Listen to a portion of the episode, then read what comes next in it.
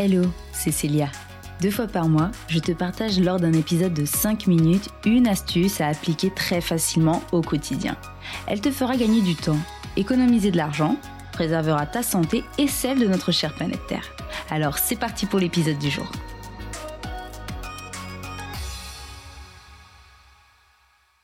Ah, les fêtes de fin d'année.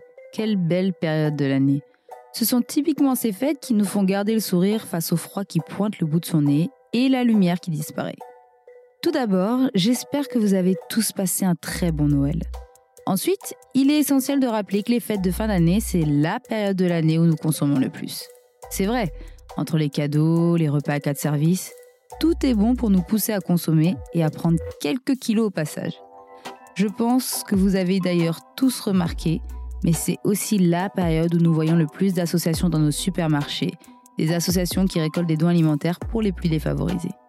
Une forte présence qui nous rappelle ô combien nous sommes chanceux de pouvoir manger à notre faim. Bref, comme tu l'auras peut-être compris, aujourd'hui nous allons parler de gaspillage alimentaire. Alors avant d'argumenter, je souhaite tout d'abord de donner quelques chiffres à ce sujet. D'après l'ONU, chaque jour dans le monde, ce sont 25 000 personnes qui meurent de faim dont en moyenne 10 000 enfants. En France, on estime que ce sont 8 millions de Français qui ont besoin d'aide alimentaire pour pouvoir s'alimenter suffisamment. Ce sont également 10 millions de tonnes de nourriture qui sont perdues ou gaspillées tout au long de la chaîne alimentaire. Cela représente 16 milliards d'euros perdus et 15,3 millions de tonnes d'équivalent CO2 émis pour rien. Niveau monde, c'est près d'un milliard de tonnes de nourriture perdues chaque année, soit 750 milliards de dollars gaspillés. D'ailleurs, si tu souhaites en savoir plus sur le sujet, tu retrouveras les liens des articles dans la description. Alors c'est vrai, lorsque l'on se pose la question du pourquoi arrêter de gaspiller, la réponse nous semble à première vue plutôt logique et sans grande complexité. Mais j'avais tout de même envie de vous faire un petit épisode sur le sujet afin de vous rappeler la chance que vous avez de manger à votre faim dans la société d'aujourd'hui. Noël est la période pour consacrer de son temps et de sa personne aux autres. C'est pourquoi dans cet épisode, j'ai décidé de l'orienter en grande partie non pas sur les bénéfices que vous pourriez en tirer, mais plutôt sur les bénéfices que l'humanité tout entière, la planète, l'environnement pourrait en tirer. Premièrement, ne plus gaspiller pourrait te permettre d'économiser de l'argent. Sache que chaque Français jette l'équivalent de 240 euros par an. Une belle somme qui pourrait te permettre de faire d'autres choses, disons, plus rentables. Après tout, il ne te viendrait pas l'idée de jeter des billets de banque à la poubelle. Pourtant, en gaspillant, tu jettes d'une certaine manière de l'argent à la poubelle. Ensuite, parce que moralement, eh bien, ça ne se fait pas. On a tous déjà entendu un proche nous dire de finir notre assiette car des enfants mourraient de faim tous les jours. Alors non, c'est vrai que finir ton assiette n'empêchera pas d'autres personnes de souffrir de famine. En revanche, finir ton assiette, c'est un signe de respect envers eux.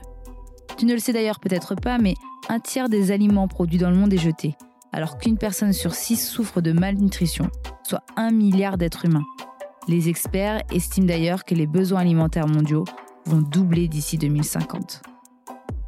Mon troisième argument, c'est qu'on estime qu'en France, 20% de la production alimentaire est jetée. Mais savais-tu que cette production gâchée avait elle aussi un impact extrêmement fort sur notre environnement?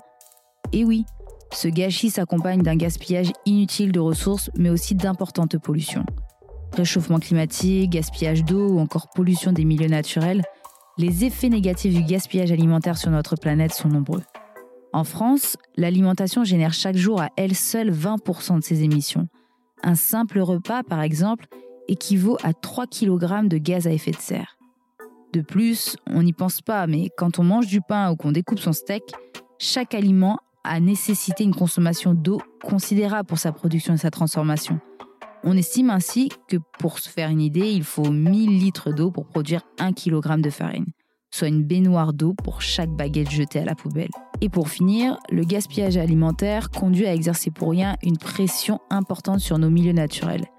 Des espaces agricoles sont monopolisés pour rien, des engrais et pesticides viennent polluer nos sols et nos cours d'eau, pendant que les déchets engendrés et non recyclés, deux tiers des déchets, doivent être incinérés et enfouis, souvent au détriment de nos écosystèmes.